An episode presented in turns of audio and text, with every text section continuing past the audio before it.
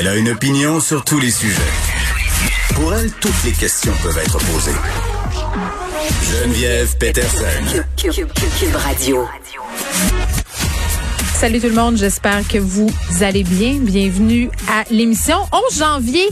C'est la date où à peu près tout le monde habituellement euh, on laisse tomber nos résolutions du jour de l'an. Là, ça va être un petit peu plus compliqué pour laisser tomber la résolution du gym parce bon, ils sont fermés les gyms mais toute la terre fait du ski de fond en ce moment. Pour vrai, jamais vu autant de gens qui convergent vers le parc Maisonneuve. Moi, j'habite Rosemont à Montréal et euh, j'habite très très près du parc Maisonneuve et là je vois des gens converger vers le parc, leur ski de fond sur le dos. Euh, c'est comme la nouvelle affaire, c'est le nouveau pain. Tu sais, au printemps passé, on fait, on faisait du pain. Au printemps euh, on faisait de la bouffe. Là, on se met en forme, on fait du ski de fond, on fait du patin, et c'était assez pacté.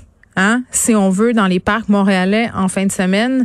Il y a juste ça à faire, même s'il n'y a pas beaucoup de neige, mais la ville arrose les patinoires. Tempête. Donc, la glace est belle. Je suis allée avec mes enfants, histoire de les descotcher de devant leurs écrans parce que ça a plus aucun sens. J'ai l'impression que mes enfants, pour vrai, là, je pourrais panner absolument le trois quarts de leur joie et s'en rendraient même pas compte. Je sais même plus quoi leur donner à leur fête, à part des affaires qui ont rapport euh, avec les écrans. Donc, à un moment donné, j'ai compris que si je voulais qu'ils se bougent là derrière, il fallait que je me le bouge aussi en même temps que autres. Donc, on fait du patin, on sort, on va prendre des marches. Puis là, notre nouvelle affaire, c'est d'aller prendre des marches un peu avant le couvre-feu. Tu sais, ça nous donne un petit edge, là. On dit, hey, il est 7h15, on sort, puis on essaie, on essaie de se faire une espèce de simili-aventure. Tu sais, j'élève un petit peu des petits contestataires, là, ils tiennent pas du voisin. Donc, le, le but, c'est de réussir à rentrer avant 8 heures. Puis là, je leur mets ça pire que c'est. Je leur dis, oh my God, il nous reste juste 15 minutes, dépêchons-nous. Donc, mine de rien, je les fais marcher 3-4 kilomètres chaque soir. Ça calme un petit gars de 5 ans, ça, marcher 5 kilomètres, surtout quand il a fait du patin l'après-midi. Et au niveau de la distanciation sociale, comment ça ça se passe dans nos parcs, j'ai envie de dire pas si pire que ça. Pas si pire que ça.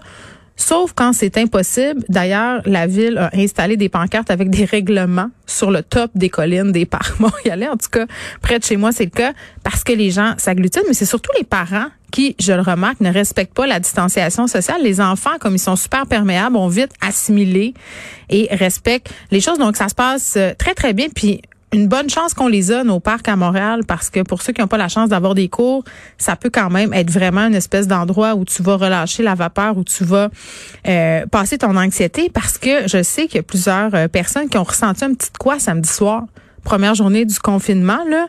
Puis grosso modo, ça s'est super bien passé. Les gens ont respecté pas beaucoup de constats d'infractions qui ont été remis par les différents corps policiers de la province, mais j'ai lu plusieurs messages circuler euh, sur les médias sociaux où des gens, puis je fais un peu partie de ces gens-là. Un, première catégorie, c'est les gens qui avaient rien à faire avant, puis qui tout à coup, parce que c'est interdit, tu sais, se disent, ah, euh, essaie de se trouver toutes sortes de bonnes raisons pour sortir parce que là, tu peux pas. Fait que si tu peux pas, ça devient plus attirant. Il y a les gens plus anxieux pour qui ça devient carrément un facteur de stress de savoir que l'État les empêche de sortir euh, de chez eux. Donc, ça donne lieu quand même à du stress. Mais je dirais que grosso modo, ça s'est bien passé. On s'habitue, on s'adapte. On revire un peu notre horaire de bar et j'essaie de m'accrocher au fait de me dire ça va durer jusqu'au 8 février si on se force. Petit décompte des cas aujourd'hui, 1869 cas supplémentaires. Là, c'est une importante baisse quand même. Euh, hospitalisation quand même en hausse, mais cette baisse-là, il faut pas se compter de peur. Il y a une raison. Et peut-être qu'une de ces raisons-là, euh, c'est le fait que les techniciens de laboratoire sont débordés. Hein? Il y a une panne euh, au niveau du dossier de santé Québec. Ça dure depuis 48 heures. Donc, les professionnels euh, de la santé, là, ils doivent appeler ces techniciens-là pour avoir les résultats, puis pas seulement les résultats de la COVID-19. N'importe quel test que tu t'en vas passer, que ce soit des prises de sang, des radiographies, des analyses urinaires bon, tout ça est un peu mis sur la glace par rapport à cette panne-là. Je ne dis pas que c'est ça la raison de la baisse des cas. Ça pourrait l'expliquer. Évidemment, on va nous donner sûrement des explications tantôt vers 15 heures au point de presse, ce qu'on va diffuser euh, en direct tout de suite. On, parce que tantôt, on va parler euh, au ministre de l'Éducation, Jean-François Roberge. Beaucoup de questions. C'était la rentrée scolaire aussi ce matin. Hein. Je suis allée porter mes enfants et j'avais un sentiment assez... Je me sentais, euh, mon Dieu, partagée d'un côté entre le soulagement de me dire je je ferai pas d'école à la maison, j'aurais pas besoin de concilier travail-famille, euh, pas besoin d'expliquer non plus à mes enfants puis les décevoir. Euh, par rapport à un non-retour en classe, les avaient hâte vraiment de retrouver leurs amis, de retrouver leurs profs, de retrouver leurs repères finalement.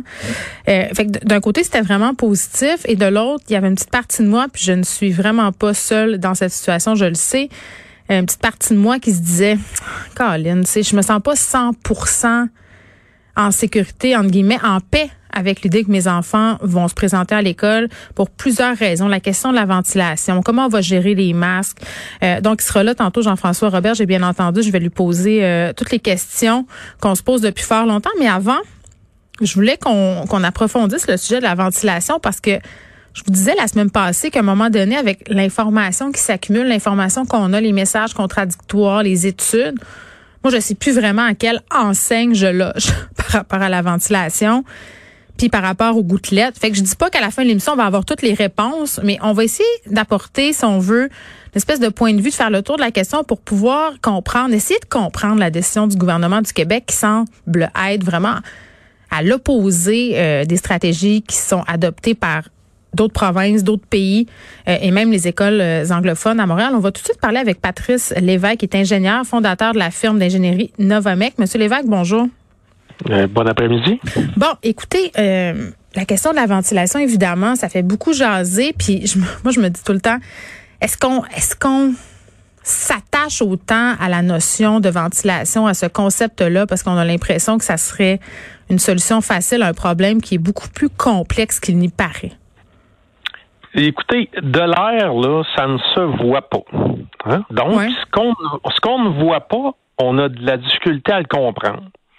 Donc, s'il y a de la ventilation dans un environnement, ça ne veut pas nécessairement dire que l'environnement il est euh, sécuritaire. J'explique. Le mouvement d'air dans une pièce est est dicté soit par l'ouverture des fenêtres, mm. soit par la diffusion de l'air. Donc, on n'a pas nécessairement euh, le, contrôle sur où l'air va aller.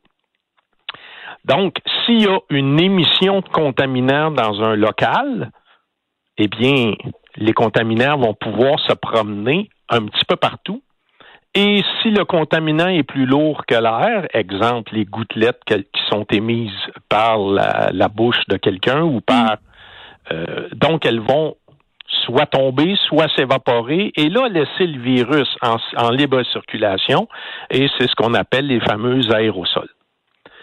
Donc, mais à la base, qui a émis le contaminant? C'est l'être humain. Oui, c'est ça, c'est nous la source de la contamination. Donc, c'est pas comme faire du contrôle euh, euh, de la qualité de l'air, par exemple, dans un environnement plus industriel où la source problématique, entre guillemets, euh, c'est quelque chose qui vient d'une machine ou c'est un, c'est pas la même affaire. Ben, en fait, il y a une analogie à faire. OK. Hein, lorsque, lorsque j'ai une émission de contaminants, mm. exemple, on, fait de la réno, hein, tout le monde a fait de la réno là, les derniers mois. Donc, on fait de la réno, on sable le gyps il y a des, euh, il y a des euh, appareils qui se vendent pour capter à la source la poussière de gyps en sablant et on raccorde sur le, fameux shop vac. Bon, parfait. Ce qui donne comme résultat, j'ai pas de poussière de gyps dans mon environnement. Oui, mais il faut quand même porter un masque. Euh, peut-être. OK, mais si je n'ai pas ce fameux filtre sablage, etc., si j'ai pas ça, je vais avoir de la poussière de gyps à la grandeur de ma maison. Êtes-vous d'accord avec moi? Bien, tout à fait d'accord. Bon. Donc, le masque pour l'être humain, c'est la même chose que le filtre pour le gyps. On hmm. va capter à la source les contaminants.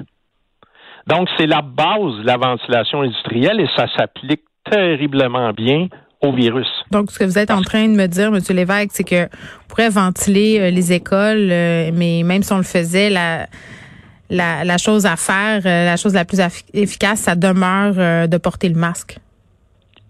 Quand même que je ventilerais à 100% les écoles. L'émission du contaminant, c'est l'être humain. Donc, il faut capter à la source. Oui, je vais diluer en ventilant les hmm. écoles. Oui, si on met des systèmes mécaniques au lieu des fenêtres, oui, il y aura peut-être une économie d'énergie, il y aura peut-être euh, d'une meilleure humidification, mais à la, à la base, c'est l'être humain. Le problème, c'est l'être humain qui crée hmm. euh, le, contaminant. Donc, euh, il faut capter à la source absolument. C'est la manière la plus économique. Mais je comprends, ça a l'air super simple dit comme ça. Alors pourquoi la majorité des experts, mais pourquoi la majorité des experts euh, nous parlent de ventilation? Pourquoi la majorité des experts nous disent qu'il faudrait absolument ventiler nos écoles? Il faut, il faut ventiler les écoles, soit par les fenêtres, hmm. donc c'est de la ventilation naturelle qui était tout à fait légale au moment où les écoles se sont construites. Aujourd'hui, on le fait en ventilation mécanique qui euh, offre pas une terrible euh, pas euh, je veux dire on offre pas en ventilation mécanique on va pas offrir une qualité d'air irréprochable et là on va créer un sentiment un faux sentiment de sécurité et là les gens vont, vont décider d'enlever leur masque il faut pas il faut pas parce qu'une fois que le contaminant a été mis dans l'air on n'est pas dans une salle d'opération là avec une diffusion qui envoie les contaminants vers le bas hmm. et qu'on les rabat au plancher, etc. C'est pas comme ça là. Une ventilation dans une école, dans des bureaux, c'est pas fait pour faire ça. Donc, à la base, faut éliminer le risque et la plus belle façon de le faire, c'est de porter le masque. Bon, je comprends euh, en terminant, Monsieur Lévesque, la question des purificateurs d'air, parce que purifier l'air puis ventiler, c'est pas tout à fait la même affaire. Euh, purifier l'air, est-ce que ça pourrait aider? Euh, enlever, enlever les contaminants dans l'air, que ce soit par des filtreurs portatifs mm. avec un filtre EPA, oui, ça va fonctionner. Mais la problématique avec ces filtreurs-là, c'est, c'est il faut connaître la circulation de l'air dans un bâtiment ou dans un dans, dans un environnement. quand j'enseignais, je donnais souvent l'exemple à mes étudiants mettez votre main la plus loin de votre bouche possible et soufflez. Vous allez sentir le courant d'air sur votre main. Donc, en diffusant de l'air, ça me permet de traiter un grand volume d'air. Le problème avec les filtreurs euh, portatifs, mm. c'est c'est l'aspiration d'air. C'est la quantité d'air qu'ils vont, la distance à laquelle ils vont aspirer l'air.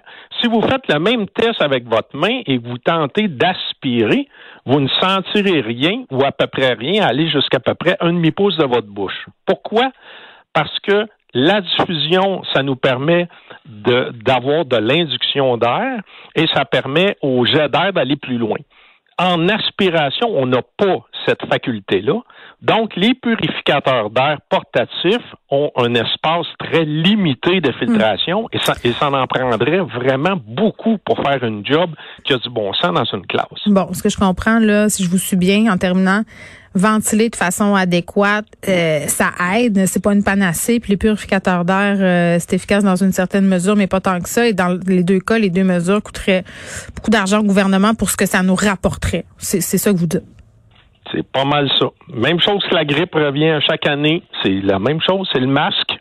Donc, le masque est là pour durer. Il va falloir s'habituer, puis il va falloir aussi trouver une façon de le faire accepter aux enfants, parce que passer la journée avec un masque en tissu, euh, c'est assez difficile. Je veux bien croire qu'on peut donner des masques jetables, mais il y a la question de l'environnement aussi, du coût, parce que ça aussi, euh, ça compte. Ça, ça, à un moment donné, quand tu additionnes tout ça, ça revient cher du masque. Patrice Lévesque, merci, qui est ingénieur et fondateur de la firme d'ingénierie Novamec.